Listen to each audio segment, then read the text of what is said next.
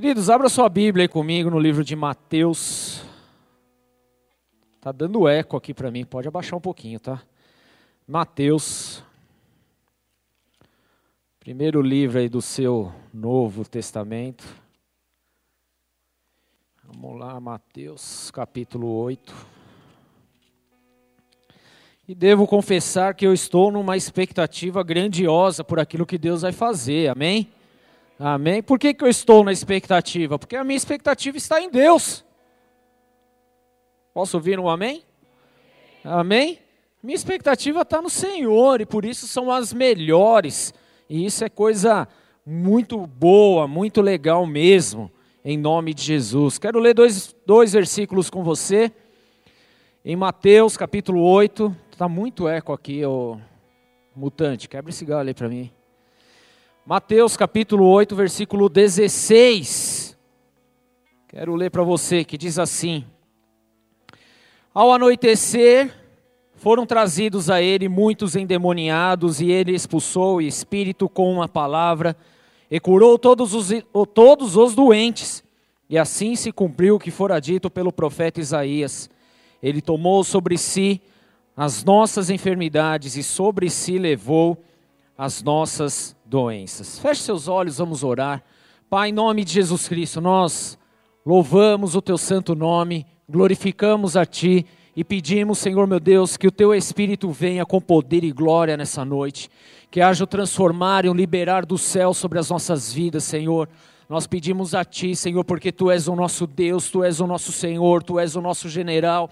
Nós estamos debaixo da Tua palavra, debaixo do Teu comando, e por isso nós invocamos o Teu santo nome sobre essa igreja, Senhor. Clamamos por Ti, assim pedimos, Senhor, que o Teu Espírito nos ministre com fogo, que o Teu Espírito nos ministre com glória, que o Teu Espírito nos ministre, Senhor, meu Deus, com intrepidez e ousadia. Senhor, nós pertencemos a Ti, e assim nós clamamos, meu Deus, para que haja um diferencial para que haja, Senhor meu Deus, um mover celestial, para que haja, Senhor meu Deus, uma liberação sobre as nossas vidas, meu Deus, como nunca antes experimentamos, meu Pai. Nós clamamos por Ti e assim nós pedimos, Espírito Santo, vem sondando cada coração nessa noite, vem sondando aqui cada família, cada vida, Senhor, para que, Senhor meu Deus, essa noite seja uma noite de impacto, uma noite de mudança, uma noite de transformação, uma noite de rompimento, uma noite de sobrenatural sobrenatural, uma noite de avivamento, meu Deus, em nome de Jesus Cristo, Espírito Santo, já desfaz, Senhor, meu Deus, todo o laço, toda a malignidade, toda a mentira, todo engano, toda a dureza, arranca, Senhor, nessa noite de nossas vidas, quebranta e quebra os nossos corações, pois queremos ser moldados em Ti, queremos viver para Ti, queremos ouvir a Tua voz, queremos ser ministrados por Ti, em nome de Jesus Cristo. Assim, meu Deus, nós clamamos diante do Senhor e pedimos hoje, para a glória do teu santo nome. Espírito Santo de Deus, derrama da tua glória, manifesta a sua unção, Senhor, e opera os teus sinais sobre as nossas vidas hoje. Assim nós clamamos, meu Deus, nessa noite, em nome do Senhor Jesus Cristo. Amém. Glória a Deus.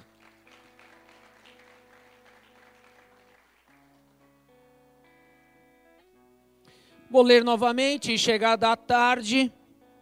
Trouxeram-lhe, vamos para outra versão aqui que eu gosto mais. Ao anoitecer, final da tarde, foram trazidos a ele muitos endemoniados, pessoas possessas de demônios, tudo bem? E ele expulsou esses demônios com uma palavra, uma palavra. E curou todos os doentes. E assim se cumpriu o que fora dita pelo profeta Isaías ele tomou sobre si as nossas enfermidades e sobre si levou as nossas doenças. Queridos, eu falei que eu venho essa noite aqui com uma grande expectativa. E quando eu falo isso, eu não falo simplesmente para mexer com o teu emocional, na verdade eu falo isso para que você entenda, querido, que as nossas expectativas, elas precisam estar em Deus. As nossas expectativas, elas precisam estar no Senhor. A minha expectativa ela não pode estar pautada numa situação, numa coisa ou em alguém, em uma denominação, mas a minha expectativa ela é exclusivamente em Deus. E porque a minha expectativa ela está em Deus, então eu não sou envolvido pelo cenário que está à minha volta. Apesar desse cenário nem sempre ser um cenário muito agradável. Tudo bem? Estão comigo? Estão comigo aqui? Amém? Então vamos conversar. Tudo bem? Vamos conversar? Isso, tá melhorando, estão falando. É o friozinho, né? Deixa vocês tudo tímido, é isso? Olha para a pessoa do teu lado. Pergunta para ele, qual que é a tua expectativa, meu amorzinho? Se for um cabra amar, você fala, qual a tua expectativa, cara? Aí, né? Vamos. Você espera o que nessa noite? Fala para ele com cara de bravo agora. O que, você está esperando hoje à noite? O que você acha que vai acontecer? Aí você fala para ele: se depender da tua cara, não vai acontecer nada, porque tá feio o negócio, viu? Sua expectativa não pode estar em alguém, em algo, em objeto e absolutamente nada. A sua expectativa precisa estar no Senhor. Quando nós falamos a respeito de Jesus, querido, as nossas vidas elas precisam, as nossas vidas elas têm que mudar. Quando falamos a respeito de Jesus Cristo e nós vemos aqui na palavra de Deus que por onde Jesus passava, coisas poderosas aconteciam. Então entenda uma coisa: nós estamos falando a respeito de quem aqui? Fala Jesus Cristo. Nós estamos falando a respeito de Jesus, ou seja, se nós estamos falando a respeito dos reis dos reis, Senhor dos senhores, então a nossa vida ela não vai ser mais a mesma. Glória a Deus. Se eu falo a respeito de Jesus, eu preciso entender, querido, que a minha vida nunca mais vai ser a mesma coisa. O ambiente a qual eu estou inserido em Jesus Cristo, ele muda, ele altera, ele se transforma. A minha vida, então, ela não pode ser mais uma vida medíocre. O meu olhar, o meu, o meu, o meu riso, ele tem que existir, tudo bem? Porque isso é Jesus Cristo. Jesus, ele é uma pessoa alegre. Ele é uma pessoa que traz esperança, ele é uma pessoa que traz provisão, ele é a pessoa que tem a solução sobre as nossas vidas. Então, quando nós falamos a respeito de Jesus, o ambiente ele precisa ser transformado. Você não entendeu? Quando nós falamos a respeito de Jesus, o local onde nós estamos, ele precisa ser mudado. E agora tem um espelho aí, porque eu queria que você visse a tua cara. Porque a tua cara tá feia pra caramba. Hã? O nosso semblante, ele não pode ser mais um semblante caído. O nosso semblante, ele não pode ser mais um semblante triste. O nosso semblante não pode ser mais um semblante de coitadinho. Porque nós estamos com o Rei dos Reis, amém? Amém? Nós estamos com o Senhor dos Senhores. Ele está do nosso lado, então, querido, nós temos tudo ao nosso dispor, tudo ao nosso favor, tudo à nossa disposição. Estão entendendo? Mas muitas vezes nós não vivemos dessa forma. Falamos a respeito de Jesus, falamos a respeito do Senhor, mas a nossa vida, a nossa aparência é uma vida de quem não conhece a Jesus. Porque se verdadeiramente conhecêssemos Jesus, as nossas vidas nunca mais seriam as mesmas. Nós estamos lendo um texto, um texto que por si só traz grandes riquezas, e a Bíblia fala que ele está no momento, logo após o Sermão da Montanha, Sermão da Montanha, capítulo 5, 6 e 7 de Mateus, depois você lê na sua casa, ali trata do nosso caráter. Jesus trata das deformações da nossa vida, das atitudes que nós precisamos ter, das transformações que nós precisamos viver. Jesus fala a respeito de que nós não podemos ficar presos numa religião, que nós não, não podemos ficar presos numa liturgia, que nós não podemos ficar presos em alguns preceitos, mas nós precisamos cumprir cabalmente aquilo que verdadeiramente diz, Deus disse ao nosso respeito. Nós precisamos viver então de acordo com isso. E aí Jesus sai de lá, vai para Cafarnaum, uma terra onde ele viveu, onde muitas coisas aconteceram, e ele chega até a casa de Pedro, é o texto onde nós estamos aqui, querido. Primeiro ele passa na casa de Pedro, ele vê a sogra de Pedro doente, enferma, com febre. E aí ele toca na sogra de Pedro, e então essa mulher ela é curada. É um versículo antes que nós lemos aqui. E aí o que mostra que no final da tarde, ao anoitecer, então, as pessoas se, se achegam naquele lugar, as pessoas que eram possessas por demônios, pessoas que eram doentes, então Jesus ele começa a, a, operar sinais e maravilhas. Querido, é algo muito poderoso, essa palavra de Deus, ela tem que impulsionar as nossas vidas. Esses versículos, eles precisam tornar rema em nossas vidas, eles precisam fazer diferença no meu, na minha maneira de viver, na minha maneira de agir, na minha maneira de conduzir as coisas. Afinal de contas, Jesus ele está conosco, ele faz parte da nossa vida. Então, querido, nós temos que viver de acordo com a palavra dele. E há alguns pontos muito, muito curiosos nessa palavra. Primeiro que levaram todos os endemoniados naquele lugar. Agora pensa, querido, nós aqui adorando ao Senhor, clamando e fazendo a vontade de Deus, e chega uma cambada de gente endemoniada. Qual vai ser a sua atitude? Correr, né? Vai sair fora. Ou será que você vai ministrar a libertação sobre a vida deles?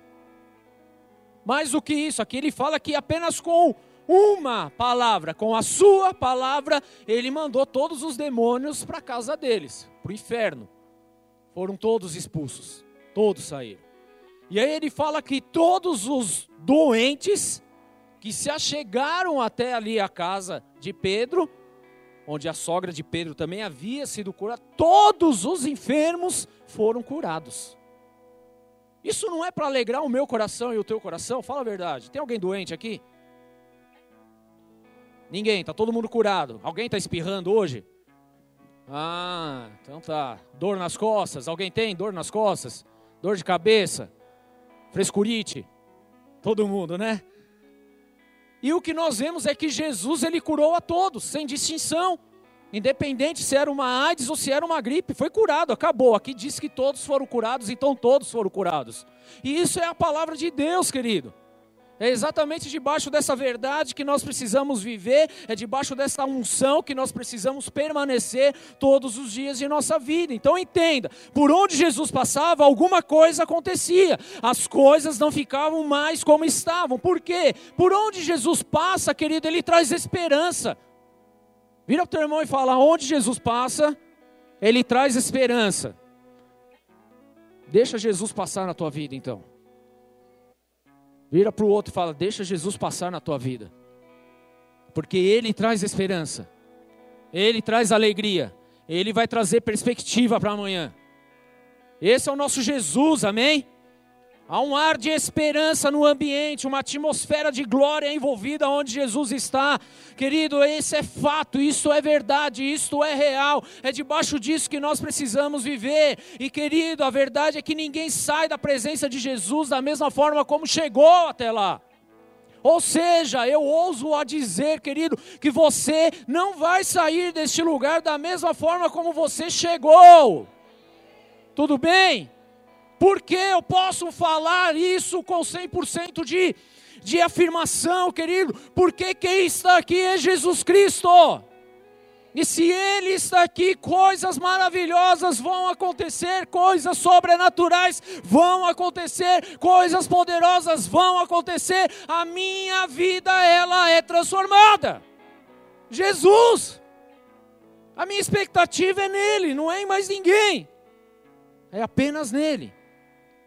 E eu creio, querido, que nesses dias Deus está operando coisas poderosas também. Porque a verdade é que nós lemos aqui a palavra de Deus e infelizmente, querido, nós não entendemos essas coisas como sendo aplicadas em nossas vidas hoje. Sabe por quê? Porque o nosso dia a dia recebe tanta informação, tantas coisas negativas, tantas tragédias, tantos problemas, que a gente blinda a nossa vida quando a gente ouve algo parecido. Quando a gente fala que Jesus ele é transformador, ele cura, ele salva, ele restaura, ele restitui, ele faz novas todas as coisas, soa como se fosse uma grande utopia. Por quê? Porque o nosso coração já foi contaminado pelas informações do mundo. Porque o nosso coração já foi contaminado por as coisas, pelas coisas que estão aí fora, pelos cenários que estão envolvendo as nossas vidas. E quando isso acontece, então há um grande problema. Por quê? Porque eu não vivo mais por fé. Na verdade, eu vivo por aquilo que eu estou vendo, eu não estou vivendo mais por fé. E quando nós não vivemos por fé, então nós que vai fazer ao nosso respeito, amém?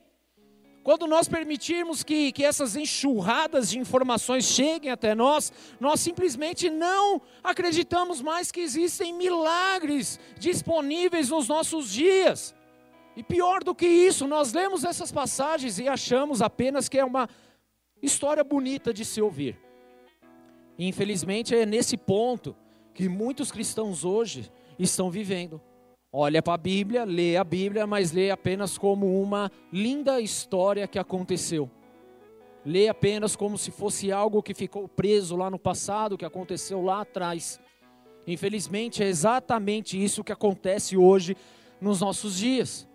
Nós olhamos na Bíblia e olhamos apenas como uma bonita literatura, algo que realmente fez diferença na história, mas que hoje não impacta tanto assim mais as nossas vidas, porque nós lemos apenas por ler. Agora, o que, que a palavra de Deus fala? Fala que a palavra dele é viva e eficaz, amém?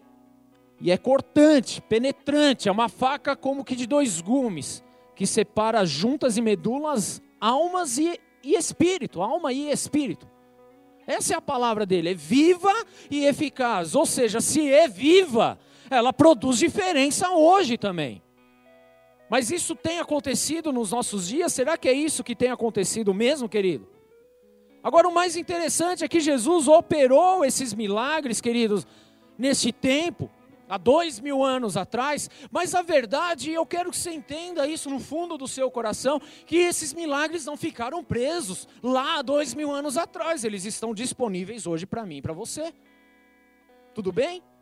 Como é que eu posso te provar isso? Hebreus capítulo 13, versículo 8 diz que Jesus, Jesus Cristo, ele é o mesmo ontem, hoje e eternamente. Jesus é o mesmo, ele não mudou. Aquele Jesus que operava sinais e maravilhas é o mesmo Jesus que opera sinais e maravilhas hoje. Ele é o mesmo, ele não mudou. É o mesmo Jesus. Em João 14, 12 ainda fala o seguinte: Na verdade, na verdade vos digo que aquele que crê em mim também fará as obras que eu faço, e as fará maiores do que essas, porque eu vou para o meu Pai. E tudo quanto pedirdes em meu nome eu farei, para que o Pai seja glorificado. Olha só que palavra, querido, que versículo poderoso. Só com esse versículo a gente não precisava de mais nada na nossa vida. Sim ou não? Só com esse versículo isso deveria dar uma base para nós vivermos fazendo sinais e maravilhas. Porque ele disse que nós faríamos obras ainda maiores, e tudo aquilo que nós pedirmos ao Pai no nome de Jesus, ele faria. Ou seja, isso significa que os milagres estão disponíveis hoje para as nossas vidas. Amém? É inacreditável. Eu estou falando que os milagres e os sinais que Jesus operava há dois mil anos atrás, ele continua operando na mesma proporção nos dias de hoje. Mas o nosso amém é um amém de quem não acredita naquilo que Jesus pode fazer. Porque você prestou atenção na empolgação do teu amém?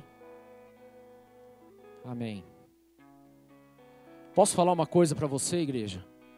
Nós não estamos aqui apenas para matar um tempo do nosso domingo, apenas para cumprir o nosso devocional, o nosso tirar o peso da nossa consciência de que a gente precisa ir na igreja de vez em quando. Nós estamos aqui, querido, porque nós cremos num Deus vivo, poderoso e verdadeiro, que faz coisas poderosas nos dias de hoje.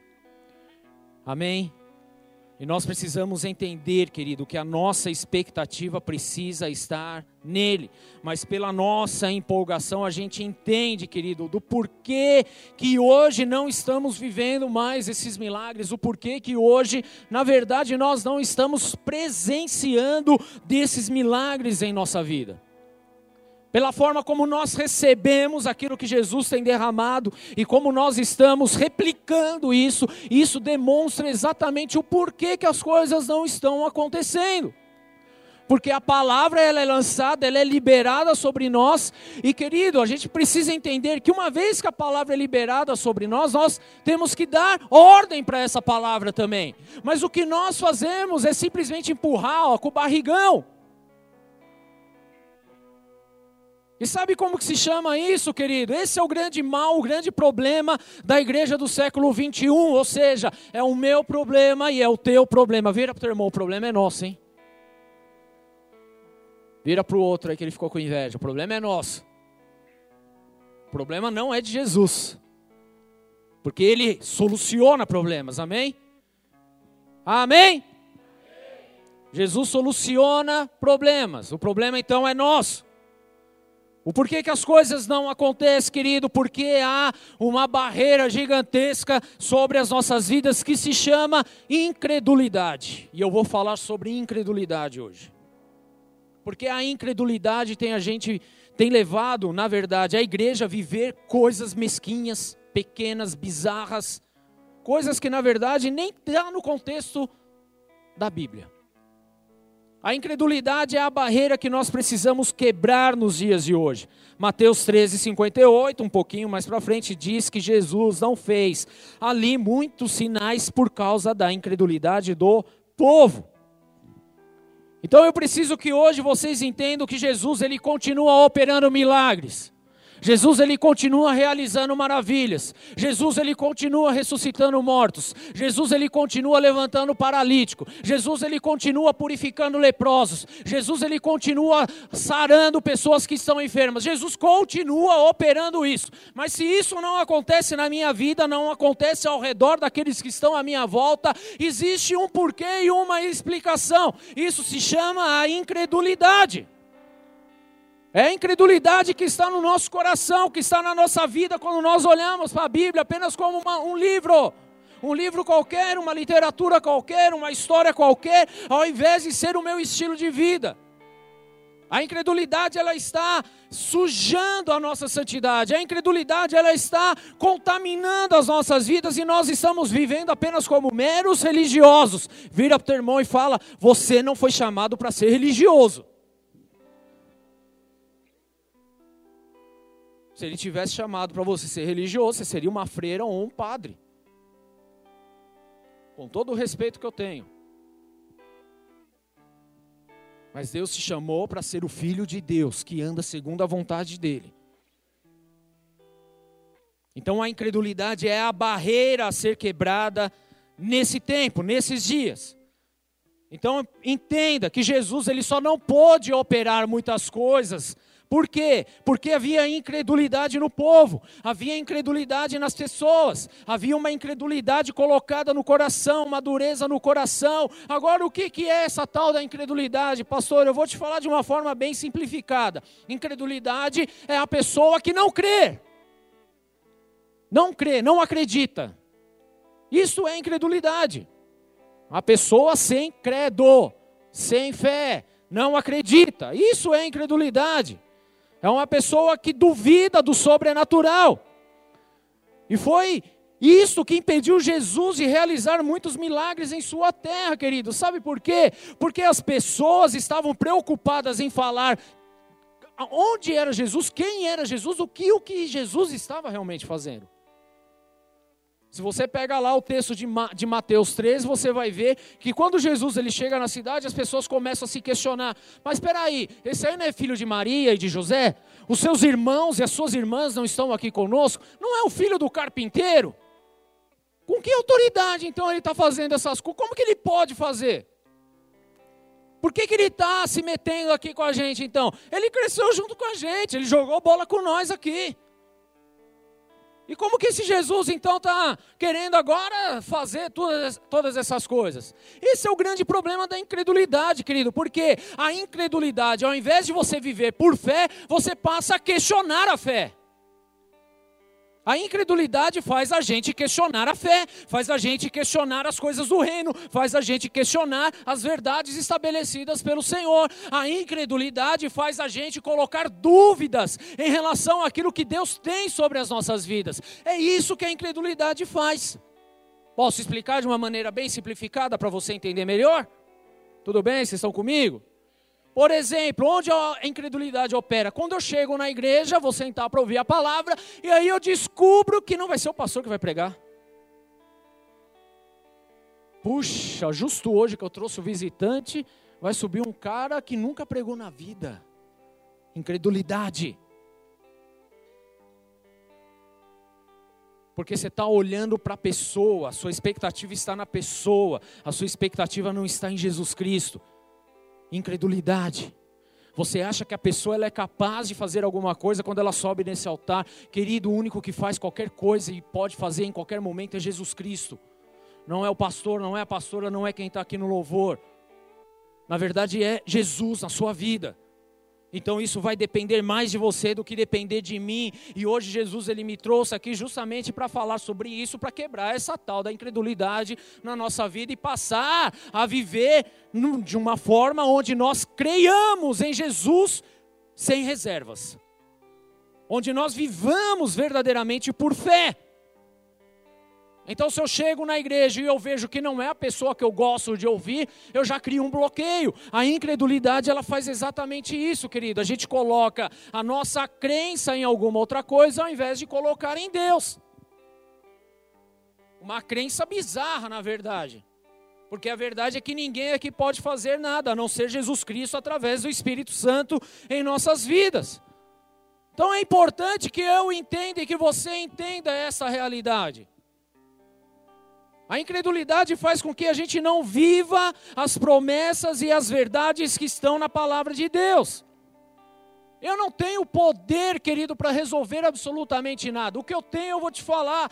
Eu tenho fé em Jesus Cristo, como nós lemos aqui em João 14, de que nós faríamos obras maiores até mesmo do que Jesus fez, porque não sou eu que faço, mas é o nome de Jesus, a minha expectativa está nele.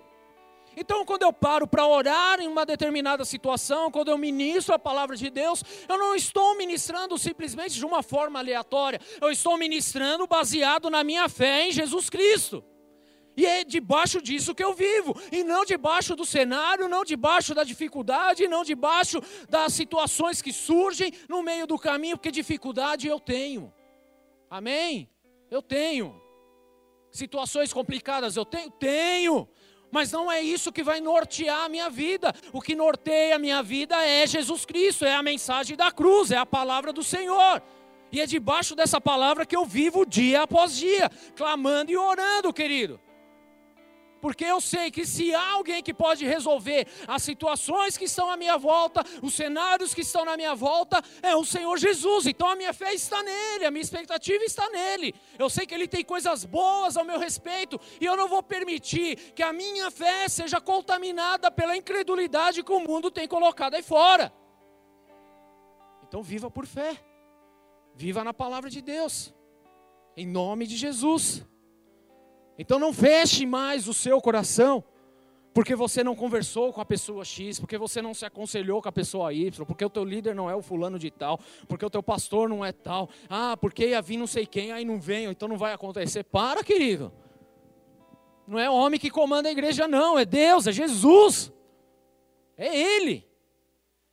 A incredulidade, na verdade, é uma estratégia de Satanás contra as nossas vidas. Fala isso para o teu irmão antes que ele durma.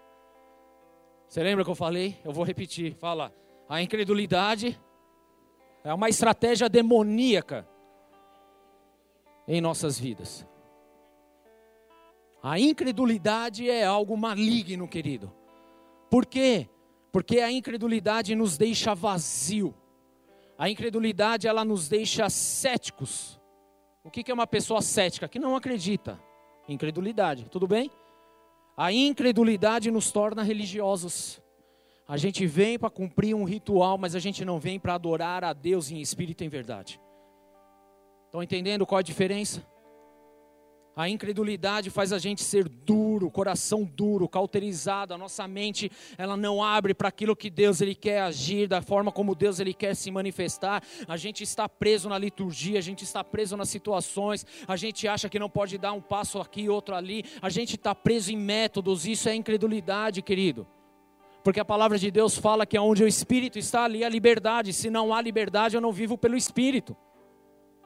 Se eu estou preso, amarrado numa situação onde eu preciso disso e disso e disso, querido, isso é religiosidade, isso é incredulidade, isso é dureza no nosso coração. Então hoje nós temos que quebrar essa barreira, querido, porque eu sei que Deus tem milagres para realizar neste lugar. Eu sei que Deus ele tem obras poderosas para realizar na tua vida e na minha vida. Eu sei que há uma palavra de Deus sendo liberada para transformar as nossas vidas. Eu sei de tudo isso, querido. E se houvesse fé no teu coração, você estaria aplaudindo a Jesus Jesus, porque é Ele que libera a palavra sobre a sua vida.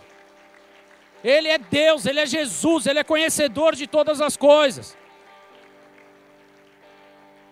Eu sei que Ele vai fazer coisas poderosas, porque eu leio na palavra e eu vejo coisas poderosas acontecendo, e isso não ficou preso lá no passado, querida. A palavra é viva, ela tem vida, ela fala hoje, ela muda hoje, ela transforma hoje as nossas vidas. Isso é a palavra de Deus. Eu não trato a Bíblia, a palavra de Deus, como se fosse uma história lá do passado que aconteceu, foi bonito, não. Até porque Jesus ele falou que nós continuaríamos esta obra. Então, se eu não creio nisso, é em vão tudo que está escrito. Agora, quando eu falo, querido, por exemplo, que há milagres disponíveis hoje, glória a Deus, mas será que nós acreditamos mesmo? A palavra de Deus falou que todos foram curados, todos. Agora, sabe o que, nós fazemos, meros religiosos? Nós pegamos a palavra, acreditamos naquilo que convém no momento para nós e nos esquecemos do resto. Nós anulamos o restante da palavra de Deus.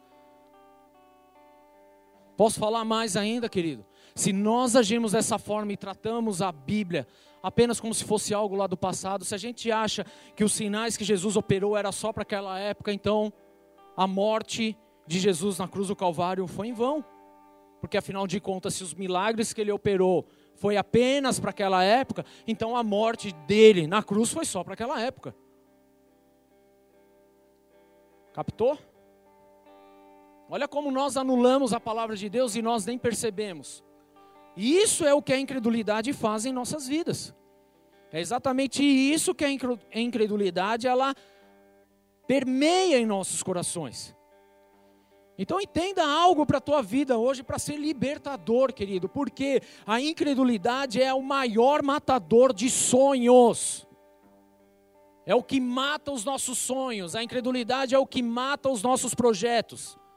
É a incredulidade que mata as nossas promessas. É incredulidade, querido, e por isso hoje nós temos que nos levantar e enfrentar a incredulidade que vem rondando os nossos corações, as nossas vidas, os nossos dias. Nós não podemos mais ficar preso nisso, querido. Por quê? Porque são projetos, sonhos e promessas que estão sendo colocados de lado. São situações que nós poderíamos estar vivendo na palavra de Deus, mas que nós não vivemos por conta da incredulidade. Não se esqueça, devido à incredulidade, Jesus não pode realizar muitos milagres onde ele estava. Então, se Jesus hoje não está realizando milagres na sua vida, querido, para para pensar aí. Qual o último milagre que Jesus operou na tua vida? Qual é o teu último testemunho? Qual é o último mover que você viu de Deus na tua vida? Para para analisar. Foi agora, pastor, foi há 20 anos atrás. Se um milagre não está acontecendo na nossa vida, querida, é porque existe incredulidade em nós. Se eu vejo a fulano do, da direita ou da esquerda vivendo coisas poderosas em Deus, mas eu não estou vivendo, é porque ainda há incredulidade em mim.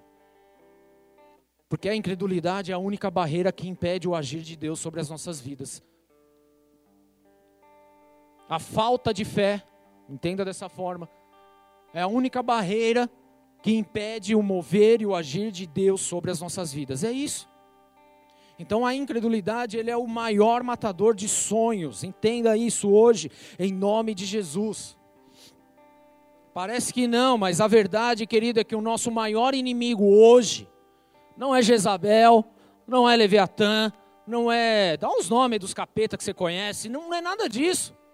O maior inimigo está aqui, ó, ó, dentro de você, incredulidade. Porque é ele que impede você de viver as promessas do Senhor. É ele que impede. Então esse é o grande inimigo que nós precisamos combater.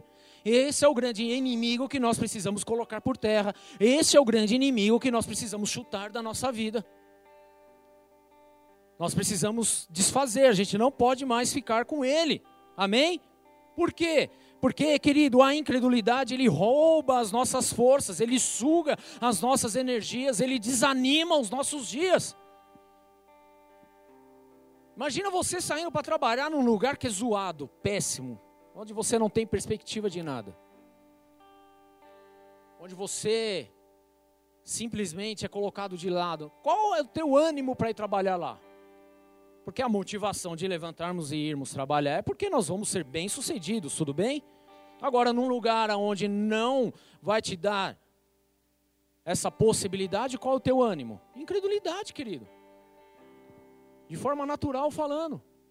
Então a incredulidade ele vem justamente para paralisar as nossas vidas. Ele vem justamente, ele suga as nossas energias, ele desanima nós. Por quê? Porque nós não acreditamos em mais nada. Não acreditamos. Minha família pode ser restaurada. Que já era, não tem mais o que fazer. Desanimou. Incredulidade. Ah, porque eu vou ter um casamento abençoado. Ah, não. Já nem creio mais, nem acredito mais nisso. É perca de tempo, deixa para lá. Culto de casais eu nem vou, célula de casais é besteira, é um traste mesmo. Incredulidade, desacreditou, desanimou, foi roubado, perdeu o sonho. Estão comigo? Estão comigo, queridos? Não estou bravo com vocês, não. Estou bravo com o capeta. E é nele que a gente vai dar porrada hoje. Tudo bem? Mas nós precisamos nos posicionar. Precisamos nos posicionar. A incredulidade, ela tem roubado. E eu vou fazer uma pergunta para você. Quantos sonhos e projetos nossos não estão engavetados hoje? Analisa aí. Responde para você. Pior do que isso, quantos sonhos e projetos hoje não estão nem engavetados, você simplesmente abriu mão deles. Você colocou de lado. Analisa, pensa. Quantos? Quantas situações? Quantas casas? Quantas famílias? Quantos filhos? Quantos empregos? Quantas faculdades? Quantos cursos? Quantos ministérios? Que você simplesmente abriu mão, você colocou de lado, você não acredita mais, você não vive mais. Seus sonhos foram roubados, a sua promessa foi roubada. Por quê, querido? Por causa da incredulidade. Quantas situações, querido? Pensa lá. E se você parar para analisar verdadeiramente isso que eu estou falando agora, você vai tomar um belo de um susto se você começar a trazer na tua memória todos os sonhos e projetos que tinha no teu coração e que você simplesmente abandonou. Mas abandonou por quê? Por causa da incredulidade.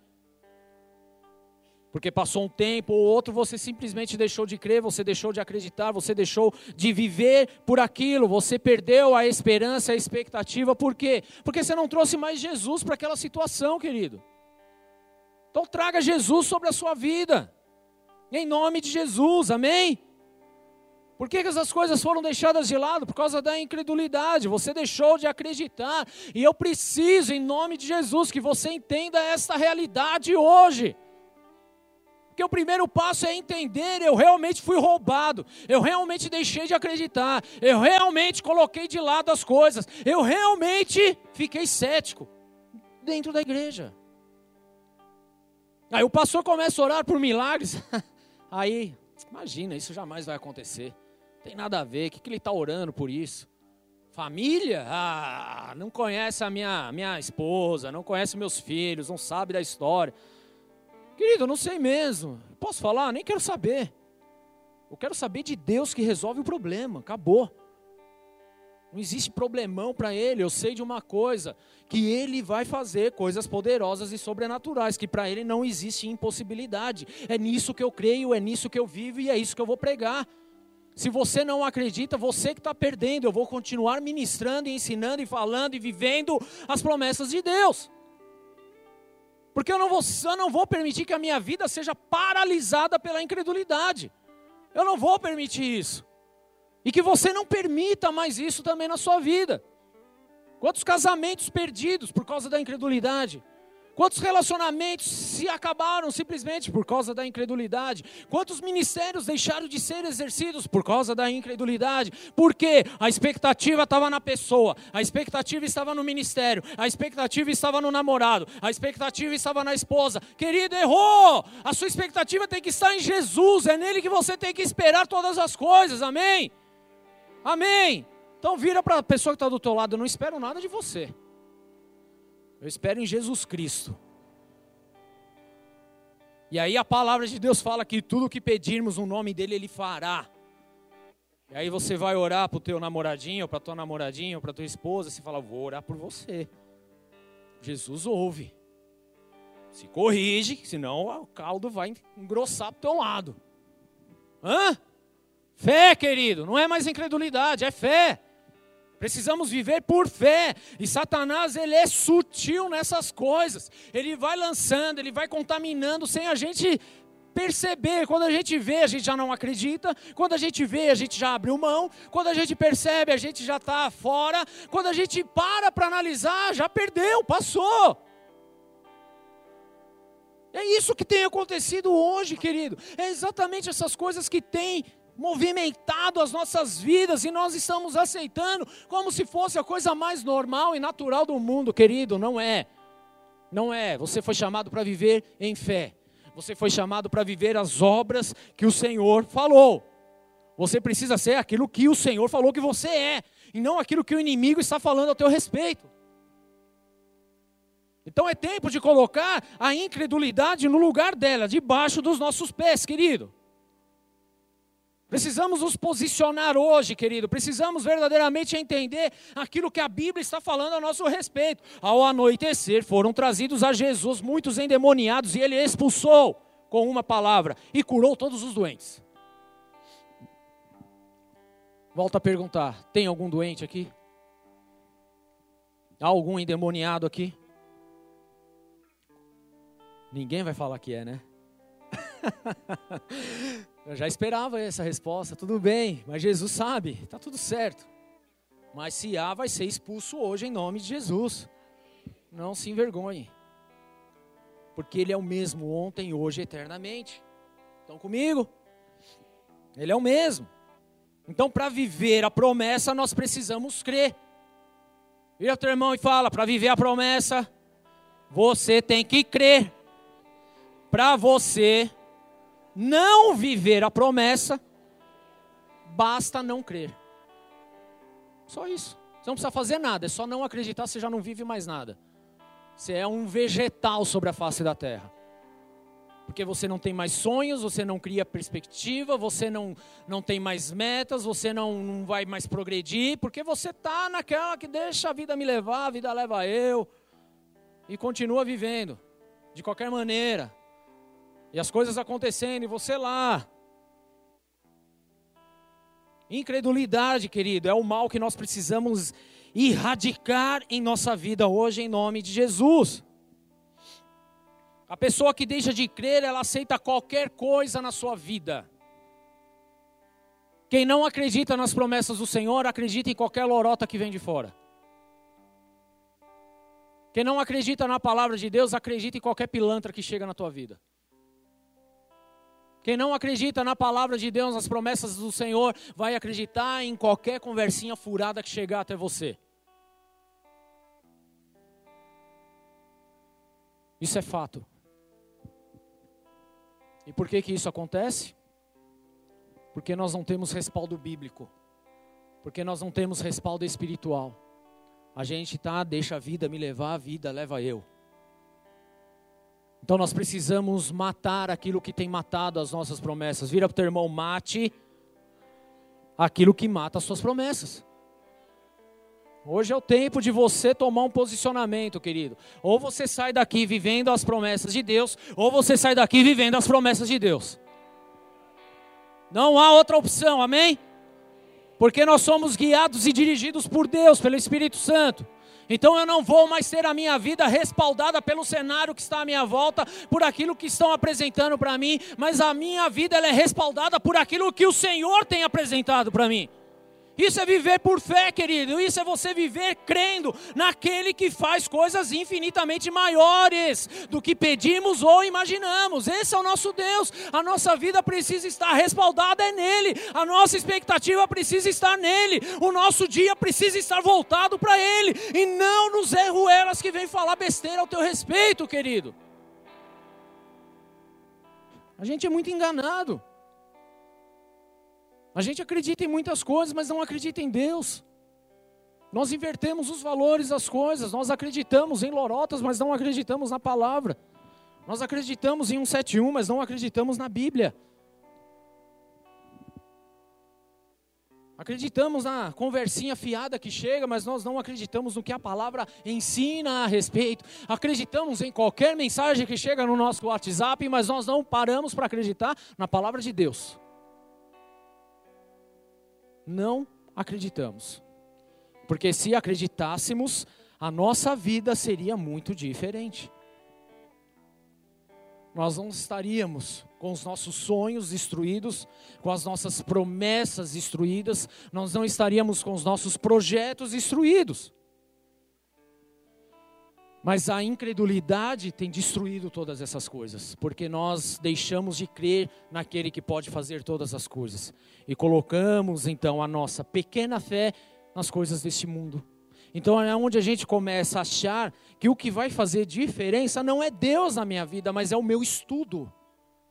E eu não estou falando contra o estudo. O que eu estou falando é que o teu estudo não vai servir de nada se você não tiver Deus. É quando nós achamos, querido, que o que vai sustentar a nossa vida é o quanto nós temos de dinheiro na nossa conta bancária, ao invés de acreditar na palavra de Deus, que Ele é que supre todas as coisas em minha vida. Só que tem um porém nisso tudo. Tem um porém. Quando a sua expectativa não está no Senhor, mas está no seu estudo, por exemplo, e aí vem uma onda de desemprego e te manda embora, você tendo o melhor MBA do planeta, você fica sem chão, você não sabe para onde correr, você não sabe o que fazer. E aí quando acaba o dinheirinho da tua poupança, da tua aplicação, das coisas que você fez, você fica desnorteado, quer tirar a tua vida, porque a sua expectativa estava no dinheiro e não nas coisas do Senhor. Essa semana um, um empresário tirou a vida na frente do governador, prefeito, sei lá, lá da, do Nordeste, eu nem lembro, acho que é de Natal, Sergipe, sei lá. Por conta da crise. Recuperação judicial, não há o que fazer, não acredita em nada, vai, tira a vida. Qual é a realidade que nós estamos vivendo hoje, querido? A realidade do mundo ou a realidade do reino?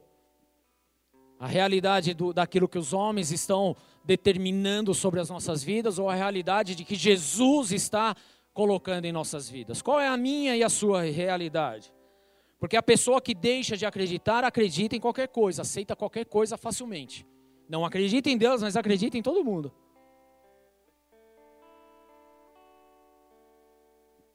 De manhã eu brinquei, eu vou brincar novamente. Porque eu gosto de brincar. Quem gosta de brincar? É legal, é ou não é? Quem é solteiro aqui mesmo? Fique em pé, por favor, quero conhecer vocês apresentar para a igreja, dar uma dar oportunidade para você se apresentar. o Fabião foi o primeiro, estou aqui. Só aí, fique em pé, pode ficar de pé, de verdade. Vou falar com vocês agora, ó. Olha aí, quanta gente bonita, né? Casou já, meu filho? E tá sentado por quê? E você também, tá casado? Oh, tá rindo aí de quê?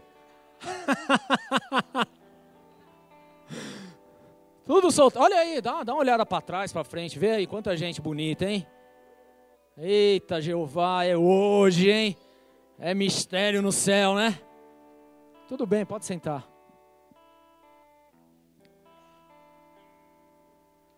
A Laís meteu um blonder aí no cabelo. É isso aí. Olha o Evaldo preocupado. Não é fácil, eu te entendo, cara. Não é fácil. Mas deixa eu falar com vocês, solteiros. Rapidamente. Se a sua expectativa não é em Jesus, mas é no relacionamento, você vai ser uma pessoa frustrada.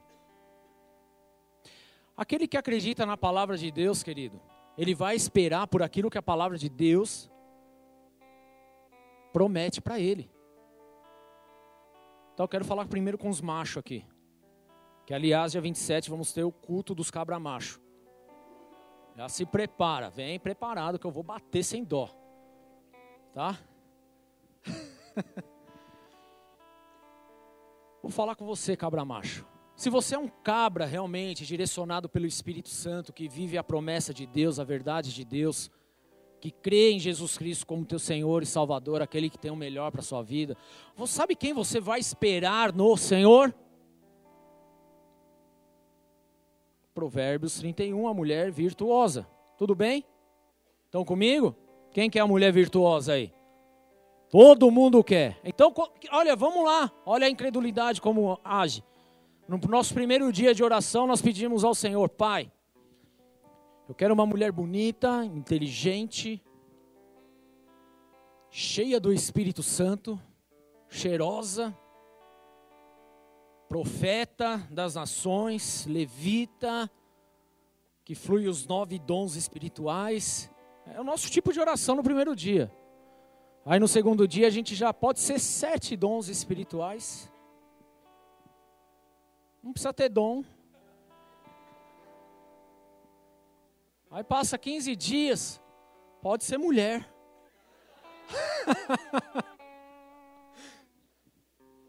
e aí, por conta do tempo, porque entenda uma coisa, a promessa sempre passa pelo teste do tempo. Acabou. Mas por, passa um mês, dois, um ano, ou dois, ou três, ou cinco, não sei qual é o tempo de Deus na tua vida. O que, que nós fazemos? Homens, ao invés de esperar a mulher virtuosa, agora está esperando o primeiro Exu Caveira que passa na frente. E abraça e chama de meu amor. É para rir, mas é de nervoso. Porque a incredulidade da oração do primeiro dia, que era aquela oração top, já não existe mais. A incredulidade barrou, bloqueou, já era. Não precisa de mais nada disso.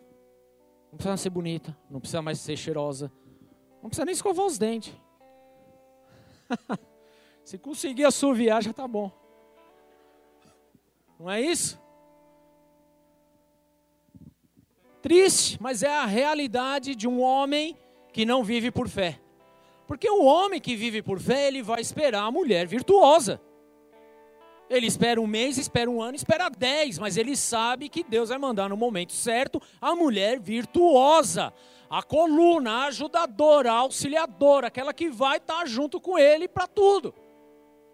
Mas o homem que vive na expectativa dos homens, das coisas naturais, abre mão da promessa. Você com, com, consegue entender, querida, aonde que a incredulidade mata e rouba os nossos sonhos, as nossas promessas e projetos? Mas o inverso também é a mesma coisa, mulherada. Porque a sua primeira oração deve ser pautada em Efésios capítulo 5, por exemplo. De um sacerdote, um homem que entrega a sua própria vida no lugar dela. De alguém que vai conduzi-la, que vai amá-la, que vai respeitá-la, que vai honrá-la. Não é isso? Não é o sonho de toda mulher ter um príncipe do teu lado, que vem até de cavalo branco? Mas a verdade, querido, que essa é a primeira oração. Passa-se um tempo, você esquece do príncipe, você só quer o cavalo. Dando patada em cima de você. E aí você aceita qualquer coisa. Aquele homem de Deus, sacerdote, que maneja bem a palavra de Deus, que é responsável, já não existe mais.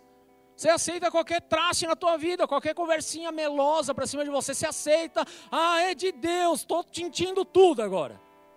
É isso aí, pastor, vamos casar. Esse é o homem de Deus. Todo mundo está falando que não, mas você acha que é. Todo mundo já teve a revelação dos céus, que não é. Só você acreditou na ladainha. E aí o que, que acontece? Sonhos, projetos mortos. Está entendendo o que, que a incredulidade faz na nossa vida? Estou dando exemplos bem básicos aqui. Agora leva isso para um nível espiritual. Porque é exatamente isso que acontece, querido. Nós começamos uma oração fervorosa, cheia de unção, de glória. Converte, Senhor, traz minha família, meu pai, minha mãe, minha avó, minha bisavó, tataravó, meu primo de primeiro, segundo, vigésimo quinto grau, aqueles que eu nunca vi. Converte, toca, não sei o quê. Passa um, dois, três anos, querido. Você nem lembra que estava orando mais, você nem ora mais por eles. Desacreditou, ah, não dá mais, meu pai é assim mesmo, é um sem noção, minha mãe, coitada, deixa para lá, meu filho, que Jesus que leve. Você já abre mão de tudo. A incredulidade faz isso na nossa vida e a gente nem percebe. Então começa a olhar um pouquinho para a tua reação, para a tua conduta naquilo que você vive, naquilo que você tem feito hoje, você vai saber então se você é uma pessoa de fé ou é uma pessoa incrédula. Se você está vivendo no fogo do avivamento de Deus ou se você está na geleira da incredulidade. É simples, querido. Então Satanás ele vai colocando sutilmente essas coisas na nossa vida e nós vamos abraçando, nós vamos deixando. A gente vai acreditando nessas ladainhas, querido. E a gente é roubado. Mata a nossa promessa. Então hoje mate o que está matando a tua promessa. Acabe com aquilo que está acabando com a tua promessa. Chuta bem longe de você aquilo que está chutando a promessa de você. Dá para entender o que eu estou falando, queridos? Será que a gente consegue entender isso? Porque eu vou viver aquilo que Jesus disse que eu viveria, querido. Isto é fé. Não é eu viver de acordo com aquilo que as pessoas acham que deve ser. Porque as pessoas acham muitas coisas, muda toda hora e é um, uma bagunça só. Mas Jesus, ele continua sendo o mesmo ontem, hoje e vai ser o mesmo eternamente. As promessas dele continuam em plena atividade. Elas continuam acontecendo hoje em nossas vidas, querido. Na virada do ano, nós tivemos o culto da virada, onde eu ministrei a respeito de provérbios que fala assim: como o homem se imagina, assim ele o é. Você se lembra dessa palavra? Se não lembra, encomenda o CDzinho lá na comunicação. Agora, o que é isso? Como o homem se imagina em Deus, assim ele vai ser, querido. Aquilo que nós projetamos é o que vai acontecer. Se você acredita em Deus Todo-Poderoso, maravilhoso, invencível, aquele que faz novas todas as coisas, é exatamente assim que você vai viver. Mas se você não acredita em nada, você vai ser nada. Isso é viver em fé ou na falta de fé. Então há um dilema aí que nós precisamos hoje dar um norte e acabar. E deixa eu te falar, querido, eu não, não estou aqui simplesmente ministrando para que você saia hoje desse lugar falando, é, eu sou um incrédulo mesmo. Não, eu estou ministrando aqui na unção, na autoridade de Jesus Cristo, querido, para que você saia daqui nessa noite sabendo que você é mais do que vencedor em Cristo Jesus, que há promessas poderosas a teu respeito, que você vai viver sinais, prodígios e maravilhas. Esse é o nosso Deus. Esse é Jesus sobre as nossas vidas. Mas fato é que muitos hoje estão derrubados porque deixaram de crer em Deus, deixaram de crer na palavra, aceitou em seu coração que aquilo não era seu, que você não era capaz de viver, aceitou coisas podres no teu coração, então, se há uma barreira hoje que tem impedido de viver os sonhos e os projetos de Deus, essa barreira se chama a incredulidade. A incredulidade que entrou e fez morada no nosso coração. Mas não é a incredulidade que tem que morar no teu coração. É Jesus Cristo, autor e consumador da nossa fé, que precisa morar em nosso coração. Amém. Amém. Jesus, porque Ele é o único que pode mudar a nossa vida. Então perceba, igreja, que a falta de fé paralisa o mundo espiritual à nossa volta. Por quê? Porque nós não acessamos aquilo que nós deveríamos acessar nas regiões espirituais. Porque a palavra de Deus fala que nós precisamos, presta atenção nisso, nós precisamos trazer à existência aquilo que ainda não existe. Nós trazemos à existência, ou seja, nós vamos no mundo espiritual, pegamos o que é nosso por direito para trazer na nossa vida aquilo que ainda não existe no mundo natural. Isso é viver por fé. Isso é a palavra de Deus. Porque Ele nos abençoou com todas as bênçãos espirituais. Isso é fé, querido, Ele já te abençoou, você já é abençoado. Isso é fé, e nós precisamos viver debaixo disso.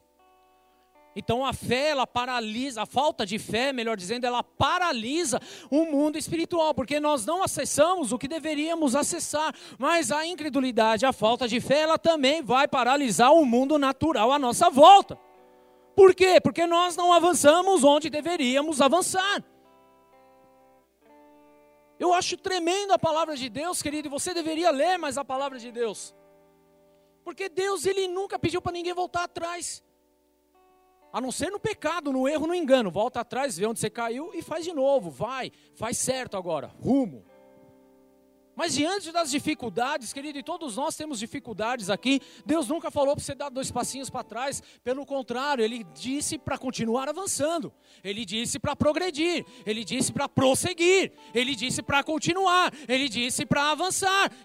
Está lá em Moisés isso, lá em Êxodo, querido, quando Moisés estava de frente para o mar e a galera reclamando, buzinando na orelha de Moisés. E aí, tirou a gente de lá para morrer aqui. Você está tirando uma com a nossa cara. E é justamente isso que nós fazemos com Deus, querido. Mas sabe qual que foi a resposta de Deus? Ô oh, Moisés, por que, que você parou para me chamar? Só marcha, vai para frente. Mas a gente olha para o mar, a gente olha para a dificuldade a gente fica estagnado. Aí a gente permite o quê? Que a incredulidade tome conta da nossa vida, sendo que nós deveríamos o quê? Continuar avançando, continuar andando, continuar crendo. Apenas isso. Então hoje nós precisamos crer e avançar, querido. Nós não podemos mais olhar para trás, nós não podemos mais recuar, querido. Entenda uma coisa, Deus te deu dois belos olhos, dois, para você olhar para frente se ele quisesse que você olhasse para as coisas de trás, ele tinha colocado um olho no meio da tua nuca, da tua cabeça, sei lá. Mas ele não. Ele deu dois olhinhos para você olhar para frente, para você avistar o alvo e ir em direção ao alvo. Não é para você ficar recuando com medo, desacreditando, tendo medinho. Não é nada disso, querido. Deus ele quer que você avance, mas para avançar é necessário crer.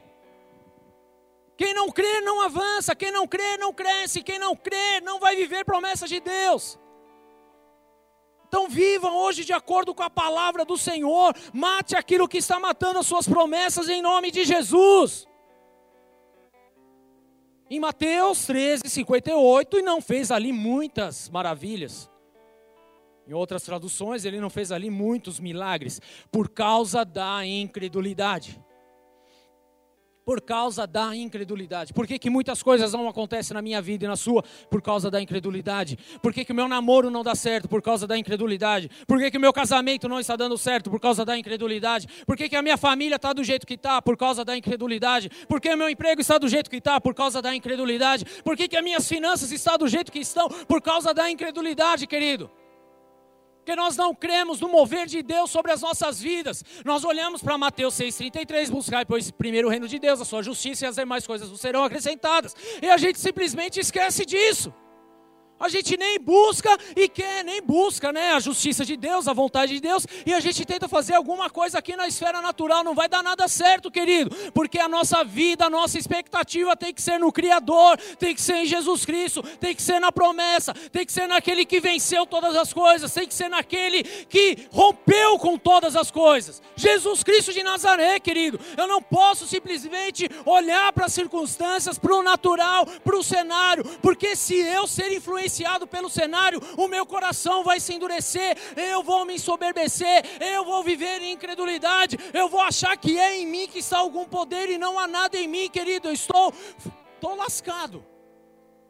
Mas eu preciso olhar para o Rei, eu preciso olhar para Jesus, eu preciso olhar para a palavra, eu preciso olhar para a glória do Senhor, porque é Ele que pode resolver e fazer novas todas as coisas mas a incredulidade é a causa de nossos problemas. Deixa eu falar isso para você de novo. A incredulidade é a causa de vivermos o caos. É a falta de fé. Porque se tivéssemos fé do tamanho de um grão de mostarda, nós falaríamos para o monte: sai daqui, vai para lá, ele iria. Quem dirá um problema na nossa vida? Quem dirá uma situação? A nossa esperança precisa estar nele, querido. A nossa verdade precisa estar nele. O nosso coração precisa estar nele. Se há algo que nós podemos fazer hoje é dar um basta na incredulidade no nosso coração e viver verdadeiramente a palavra do Senhor sobre as nossas vidas. Porque é na palavra do Senhor que nós vamos avançar, é na palavra do Senhor que nós vamos viver sonhos, é na palavra do Senhor que nós vamos viver as promessas. Na palavra dele. João 14, já li, vou ler de novo. Na verdade, na verdade vos digo que aquele que crê em mim também fará as obras que eu faço e as fará maiores do que essas. Ou seja, querido, só quem crê em Jesus Cristo vai poder fazer e realizar alguma coisa. Se a tua vida está um caos, nada está resolvendo, comece a crer e acreditar somente em Jesus. Ele pode resolver tua vida, Ele pode restaurar tua família, Ele pode trazer solução para as suas finanças, Ele pode trazer solução para a tua empresa, Ele pode mudar o cenário da tua casa. Só Ele, crê em Jesus e você fará obras grandiosas, querido. Creia em Jesus Cristo, creia nele, creia nele, a sua esperança é nele. A sua alegria tem que estar nele, o seu amanhã precisa estar nele, a sua família precisa estar nele, o seu trabalho precisa estar nele, as suas finanças precisam estar nele, querido. Isso muda muito o nosso conceito, a nossa maneira de viver, querido. Aquele que crê em mim fará também as obras que eu faço e fará maiores do que essas, porque eu vou para o Pai e vou mandar o Espírito Santo, que vai estar com vocês todos os dias até a consumação dos séculos. É isso que a palavra está falando, era isso que Jesus estava mostrando para os seus discípulos, querido. Você não está sozinho, o Espírito Santo está aqui, ele está se movendo, ele está agindo, por isso que ele é o mesmo ontem, hoje será o mesmo eternamente porque a essência dele está em nós através do Espírito Santo. É o Espírito Santo que opera maravilhas, é o Espírito Santo que opera sinais, é o Espírito Santo que traz resultado, é o Espírito Santo, querido, que cura as nossas feridas, é o Espírito Santo que restitui a nossa casa, é o Espírito Santo, é o mover de Deus, isso é fé. Fé, querido. Isso é crer em Jesus Cristo. E ele continua. E tudo quanto pedirdes. Repete comigo, tudo o que pedir. Qual é o teu pedido a Jesus hoje, querido? Qual é o teu pedido para Jesus? Tudo o que pedirdes em meu nome, eu farei, para que o Pai seja glorificado. Mas esse tudo o que pedirdes, não é pedir qualquer coisa simplesmente por pedir, quero um carro zero quilômetro agora, Jesus. Moiou tua oração. Não que ele não possa dar, ele pode te dar. Amanhã você pode ir na concessionária e até pegar. Mas é o que você pedir de acordo com a promessa dele. Tudo bem? Com a promessa dele. Né? Sendo o zóio grande. Não é querendo coisa só para satisfazer a tua vontade, a tua alma, a tua mesquinhez. Não é isso. Isso você não vai receber, porque nós estamos em tratamento. Lembre-se, antes ele citar tudo isso, teve o sermão da montanha. Mudança de comportamento, de tratamento na nossa alma, no nosso caráter, nas nossas convicções, naquilo que fazemos. É de acordo com a palavra, então viva de acordo com a palavra, querido. Aquele que crê em mim fará as obras que eu faço. Então, querido, eu entendo, e quando eu leio essa palavra, eu sei, querido, que se tiver algum doente, aquele vai ser curado. Eu sei, querido, que se tiver, se tiver um endemoniado, aquele vai ser liberto. Eu sei, querido. Eu sei, eu creio. Porque eu creio? Porque eu creio em Jesus. Se ele falou, está falado. Para mim é lei, acabou. Você pode falar o que for, você pode contar o problema que for, você pode fazer o desenho que for. Sabe o que eu vou fazer? Jesus é muito maior do que isso. Não, mas é porque tem gente que gosta de aumentar, né? Não, mas é porque o meu problema é muito pior do que isso que você está falando. Para você. O meu Deus é muito maior do que tudo que você pode imaginar. Esse é o meu Jesus. Eu creio nele Aquele que crê em mim fará as obras que eu faço e ainda fará maiores. Vamos lá, vamos ver o que, Jesus fez, querido. Jesus curou dez leprosos numa tacada só. Jesus ressuscitou vários defuntos, mortos, que não tinha mais vida, não respirava, não peidava, não fazia nada. Ressuscitou.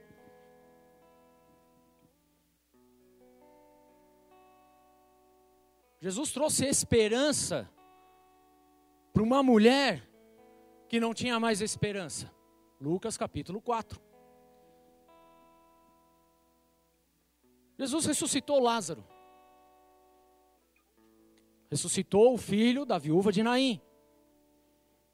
O que está morto aí na tua vida que precisa ser ressuscitado hoje?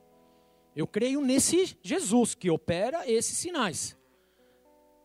Jesus chegava, por onde ele chegava, as pessoas eram curadas, eram libertas, eram transformadas. Eu creio nesse Jesus. Qual que é o teu problema mesmo? Está num caixão o teu problema? Jesus, ele pode resolver. O que está morto? O que, que perdeu vida na tua, no teu dia a dia? Jesus pode ressuscitar hoje. Aquele que crê em mim fará as obras que eu faço e as fará maiores do que essas. A minha fé está na palavra de Deus, naquilo que Ele deixou para mim, naquilo que Ele falou que eu seria.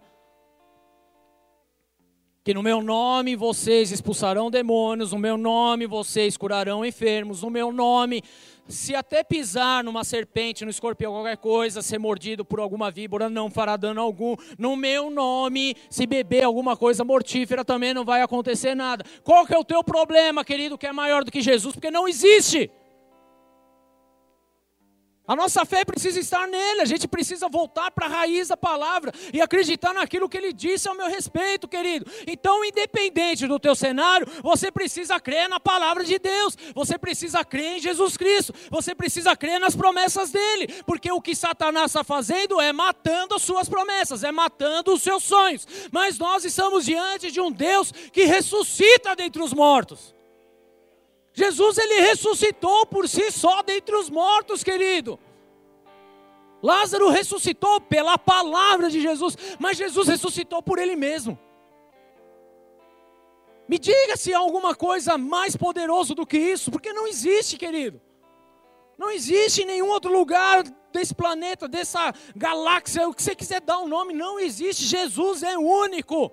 Ele venceu todas as coisas, Ele é invencível, Ele é o nosso general, Ele é tudo para nós, querido. É nele que nós precisamos ter esperança, é nele que nós precisamos colocar a nossa vida. A minha expectativa, então, não pode ser no meu relacionamento, a minha expectativa, então, não pode ser no meu trabalho, a minha expectativa não é no meu diploma, a minha expectativa não é na minha lábia, a minha expectativa não é nem na minha esposa, a minha expectativa não são nos meus filhos, a minha expectativa expectativa é em Jesus Cristo. E ponto.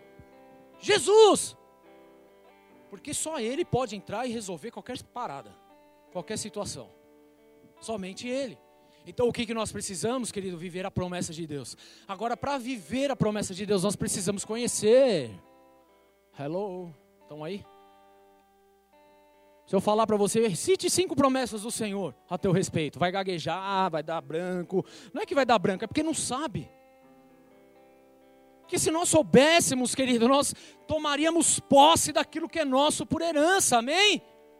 Então deixa eu falar com você que tem uma família toda esculhambada, toda esquisita. A palavra de Deus, ela fala, vou falar de duas promessas apenas. Primeiro, que em Abraão todas as famílias da terra seriam abençoadas. Isso envolve a tua família esculhambada hoje. Amém. Segundo ponto, Josué capítulo 24 fala o quê? Que eu e a minha casa serviremos ao Senhor. Então, independente se a tua família está esculhambada hoje, eu sei que eu vou viver com a minha casa as promessas do Senhor. Eu e minha casa serviremos ao Senhor. Qual é a diferença, querido? Mas está esculhambado, mas a minha promessa está no Senhor, não está no cenário. Entende isso, querido? Não viva pela incredulidade, viva por Jesus Cristo.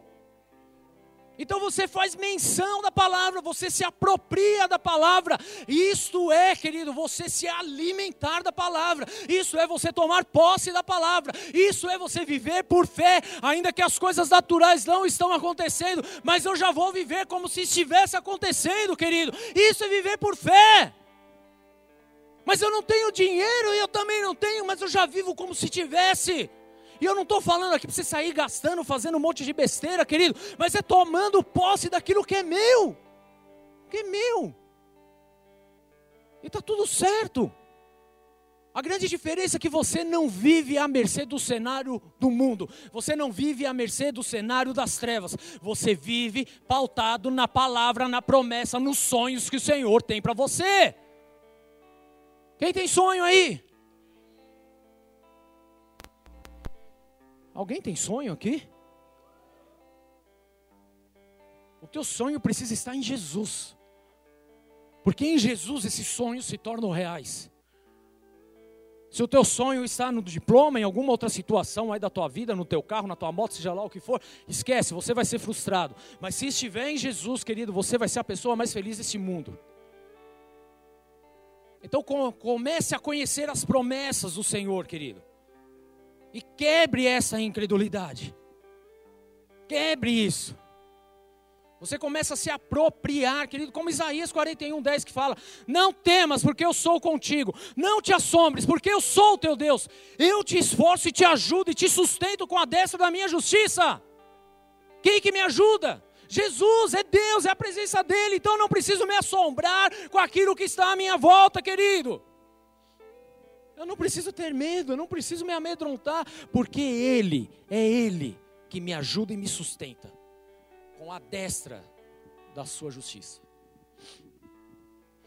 Isso é viver por fé, querido. É você olhar para a palavra e ler lá: esforçai-vos e animai-vos, não temais, nem vos espanteis diante deles, porque o Senhor, o vosso Deus, é o que vai com você, não vos deixará nem vos desamparará. Esse é o nosso Deus, é nessa promessa que nós precisamos viver, é pautado na promessa de Jesus, querido. Quando nós olhamos lá para Romanos e fala: Porque eu estou certo de que nem a morte, nem a vida, nem anjos, nem principados, nem potestades, nem o presente, nem o porvir, nem a altura, nem a profundidade, nem coisa alguma alguma, nem criatura alguma nos poderá separar do amor de Deus que está em Cristo Jesus, nosso Senhor. Nada pode nos separar de Cristo. Isso é viver por fé, querido, não é viver pelo cenário. É você olhar para Josué, onde ele estava espantado, ele tinha medo de Jesus. Deus fala assim: Não te mandei eu, esforça-te, tenha bom ânimo, não pasme, não te espante, porque o Senhor, o teu Deus, é contigo por onde você andar, aonde você estiver, Jesus está contigo. Não se espante, não fique temendo os seus inimigos inimigos, porque o Senhor, Ele é contigo. Aí você olha lá para Jeremias, querido, e você faz menção, você toma posse da promessa, porque eu bem sei os pensamentos que tenho de vós, diz o Senhor. O Senhor tem pensamentos a teu respeito, igreja, pensamentos de paz e não de maldade, para vos dar o fim que esperais. Você se apropria da promessa da palavra, não pela incredulidade, não pelas dificuldades, mas por aquilo que Deus falou ao teu respeito.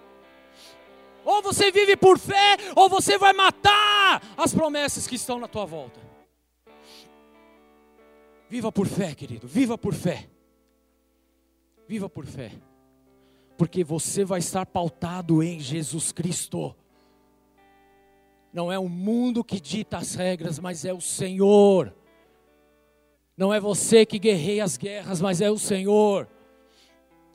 Não é você que faz alguma coisa, mas é o Senhor.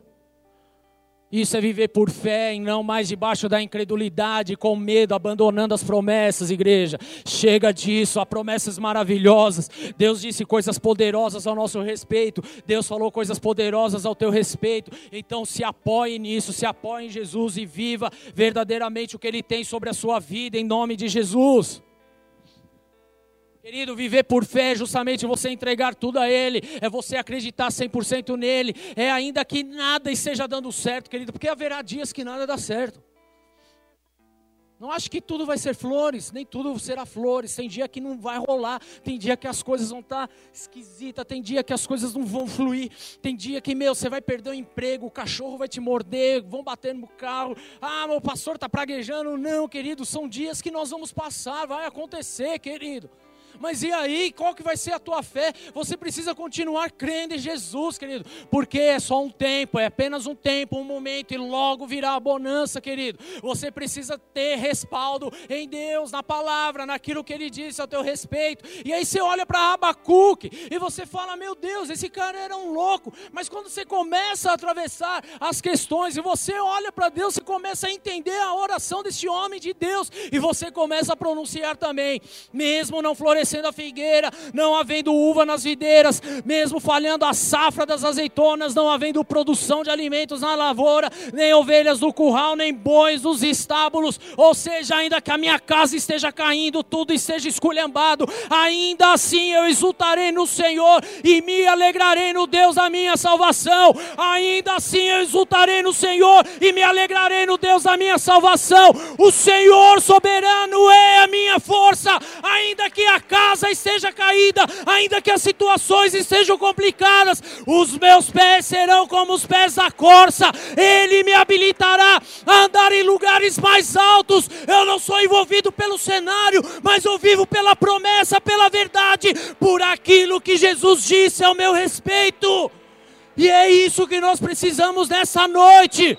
Fique em pé, igreja, porque nós vamos romper com essa malignidade da incredulidade. Nós vamos viver as promessas do Senhor. Nós vamos viver conforme a palavra de Deus, não mais conforme o cenário, não mais conforme as coisas, não mais com as nossas expectativas em situações, mas com a nossa expectativa 100% em Jesus Cristo, com a nossa expectativa 100% nas promessas. Nós não seremos conhecidos por aqueles que deixaram de crer e viram seus sonhos sendo matados, mas nós seremos conhecidos, querido, porque nós tomamos posse da promessa da palavra de Deus, e ainda que a figueira não floresça, não aconteça nada, ainda que seja só chuva, querido, nós vamos continuar se alegrando no Senhor, porque nós sabemos que o choro ele pode durar uma noite, mas a alegria ela virá pelo amanhecer. Nós nos apoiamos nas promessas de Deus, na verdade de Deus, na palavra do Senhor. Nós não vamos mais ficar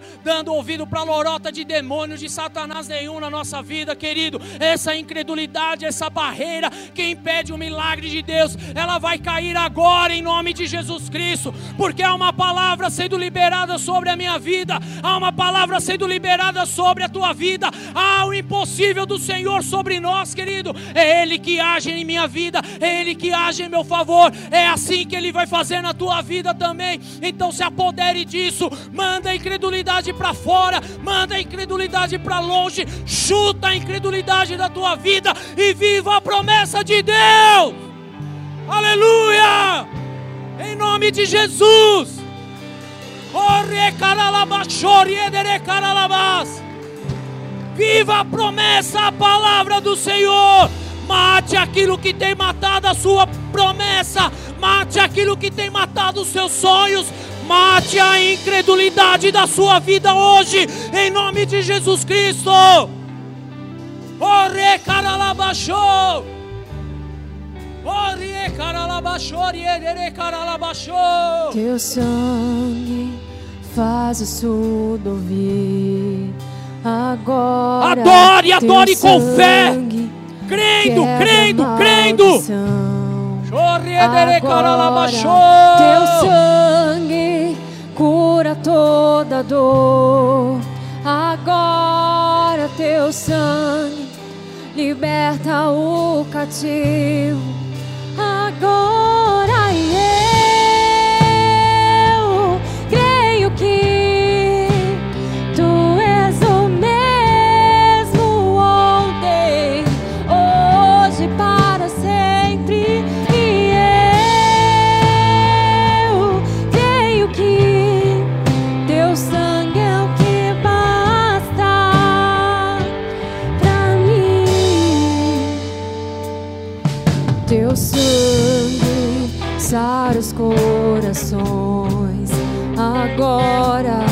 Teu sangue me leva a perdoar. Agora teu sangue transforma minha mente. Agora teu sangue faz o morto reviver. Agora!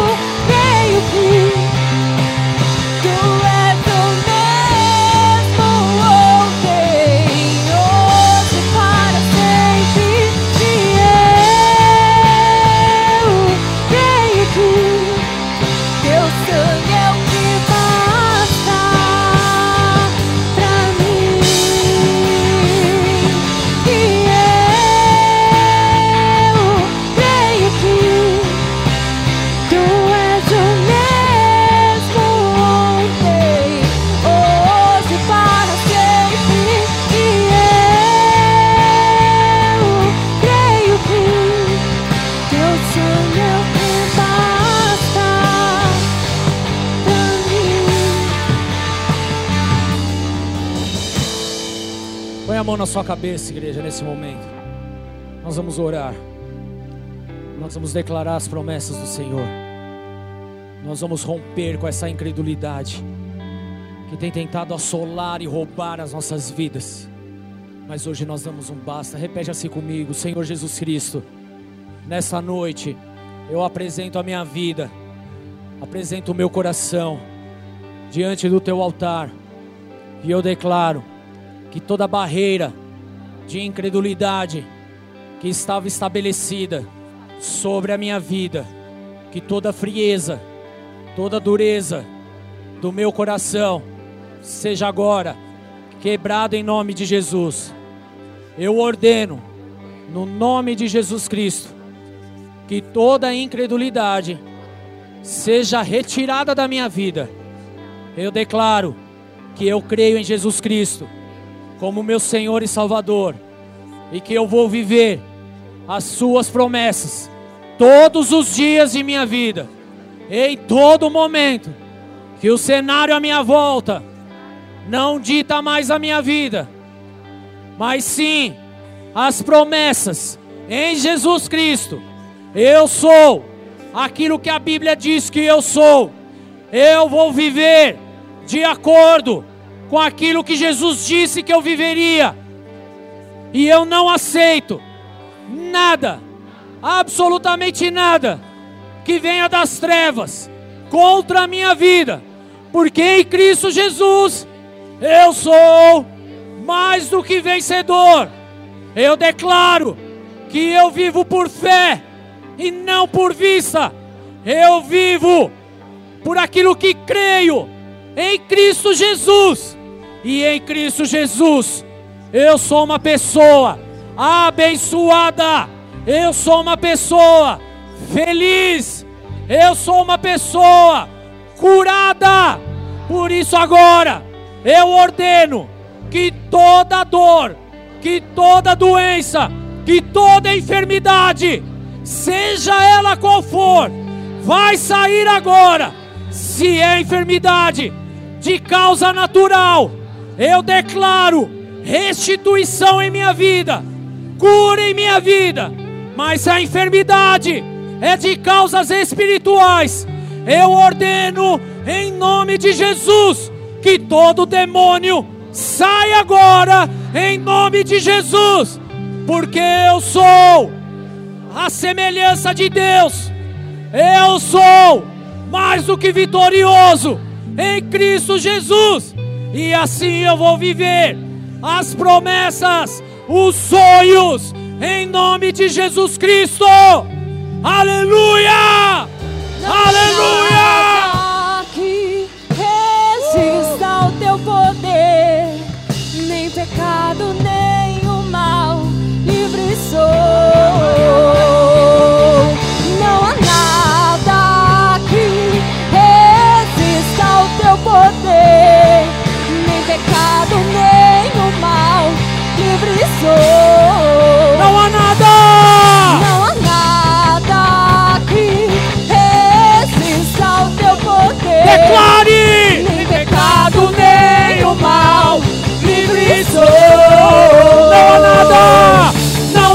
nada que resista ao seu poder.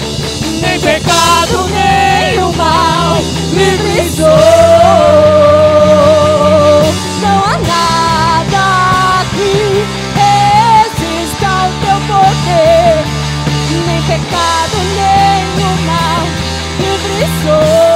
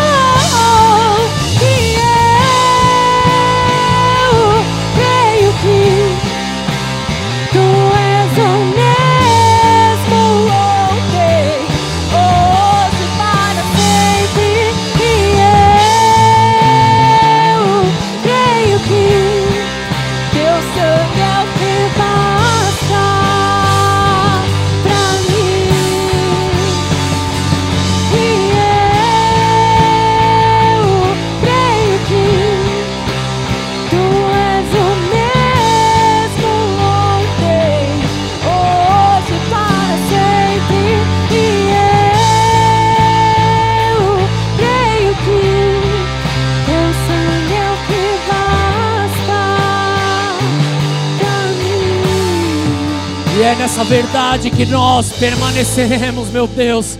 É nessa verdade que nós continuaremos. De fé em fé, de vitória em vitória, dia após dia, crendo no seu milagre, crendo nas suas promessas, crendo nas virtudes do Senhor e não mais neste mundo, em nome do Senhor Jesus. Quem crê em Jesus Cristo, dê uma salva de palmas a Ele, porque Ele é o mesmo ontem, hoje, eternamente.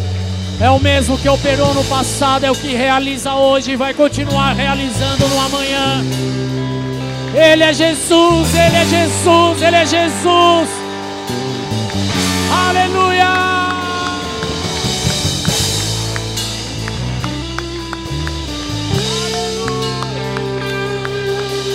Glória a Deus! Amém. Dê a mão para a pessoa que está do seu lado, querida. Você fez a oração entregando a tua vida a Jesus hoje pela primeira vez, querido, no final do culto, vai ter um pessoal lá atrás com umas pranchetas, uns tablets. Procura ele, amém? Rapidinho, só para deixar o teu nome, seu e-mail, para que é uma forma que nós temos de acompanhar e orar também pela tua vida, te apresentar uma célula para que você esteja aí na família de Deus. Amém? Amém? Como diz lá em Joel, juntos somos mais fortes. Amém? Tudo bem? Em nome do Senhor. Se Deus é por nós, quem será contra nós? O Senhor, Ele é o meu pastor. E porque Ele é o meu pastor, nada vai me faltar. Ele é o mesmo, ontem, hoje e eternamente. Oremos juntos. Pai nosso que estás nos céus, santificado seja o teu nome. Venha a nós o teu reino. Seja feita a tua vontade, assim na terra como nos céus. O pão nosso de cada dia nos dai hoje. Perdoa as nossas dívidas, assim como nós perdoamos aos nossos devedores. E não nos deixes cair em tentação, mas livra-nos do mal. Pois teu é o reino, o poder e a glória para sempre. Amém. Vão debaixo desta palavra, desta unção, para uma semana poderosa na presença de Deus. Amém. Abrace aí as pessoas que estão à sua volta. Diga o quanto eles são importantes para Jesus e para a promessa em nome de Jesus.